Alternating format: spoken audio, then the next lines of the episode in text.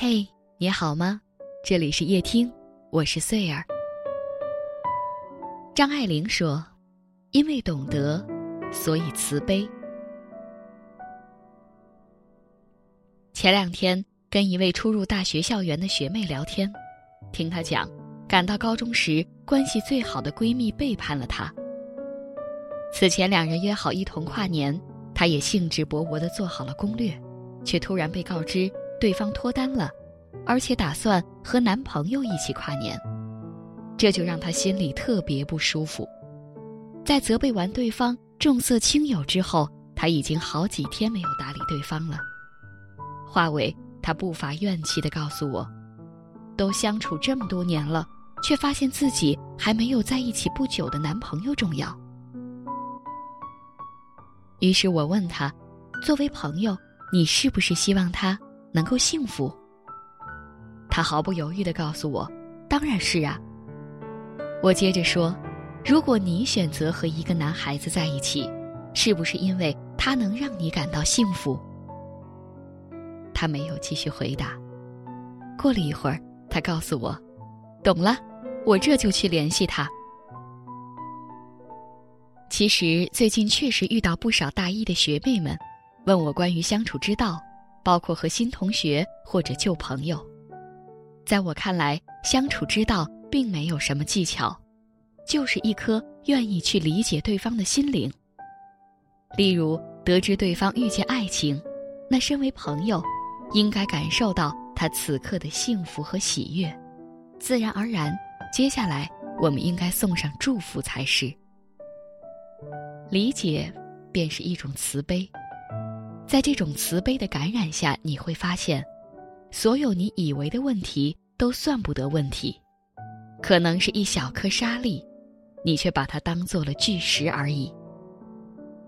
高中时，班主任的 QQ 签名上写着这句话：“欣赏彼此的好，懂得彼此的苦。”一次次席上，他语重心长地告诉我们。任何你以为的坚韧的感情，都可能是空心的。空的那一部分就叫做感同身受。所谓感同身受，它本身含有许多水分，因为针没扎到你身上，自然你不会知道多疼。人心向己，一旦发生什么事，我们会本能的先顾虑自己，而非思量对方。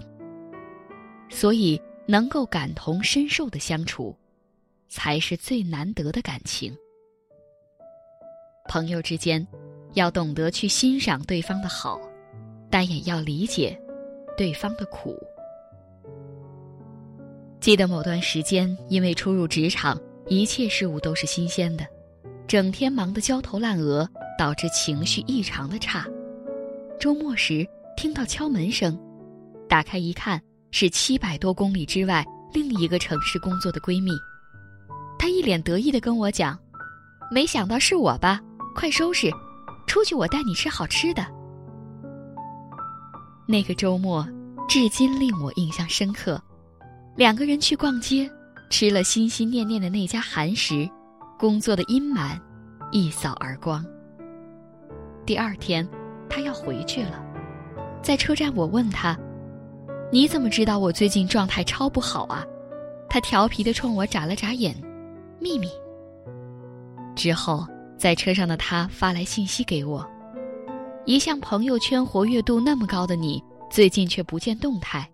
我随便一动脑子，就知道你这家伙估计在生谁的闷气呢。如今事情过去多年，但他的这条消息我一直保存着，每次看到。便觉得心里暖洋洋的。这么大的世界，这么多的人，能有一个人不动声色的关心着你，是多么幸运的一件事啊！懂这一个字，想着容易，但做起来却非常非常难。不论是朋友、爱人、亲人，甚至是陌生人相处，我想我们。都先要用这个字，去纠正自己，去要求自己。在做决定之前，你有没有试图去懂对方？事实上，与他人的相处中，我们总会犯这样的问题，那就是用自己的方式去爱对方。这世间，比爱更奢侈的便是，你能够以我需要的方式爱我，在理解了我之后爱我，懂得我，然后爱我。我们生来独立自然，就没有完全契合的两个人。当我们说着懂的时候，其实哪有什么真正的懂啊？不过是那个人愿意去懂你，他想懂你。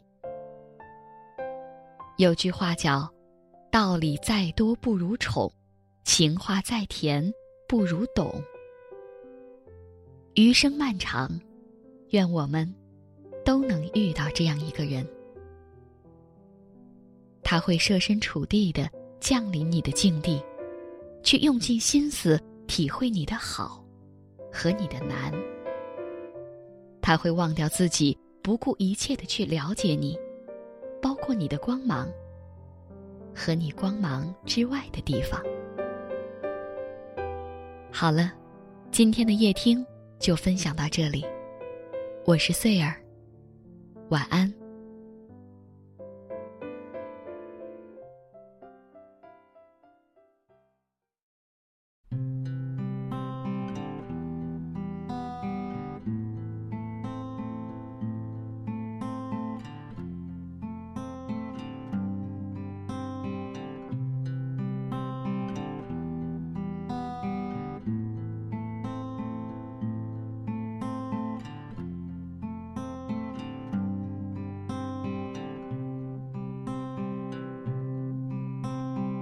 Wise men say only fools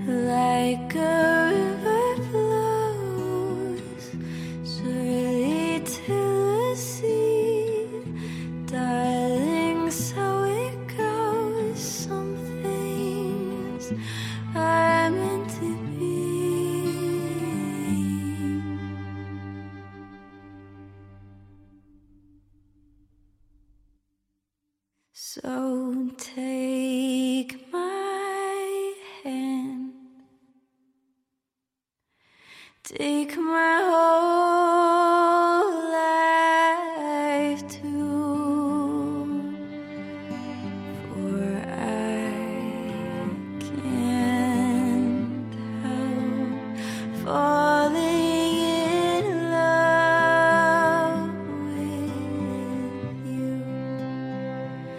For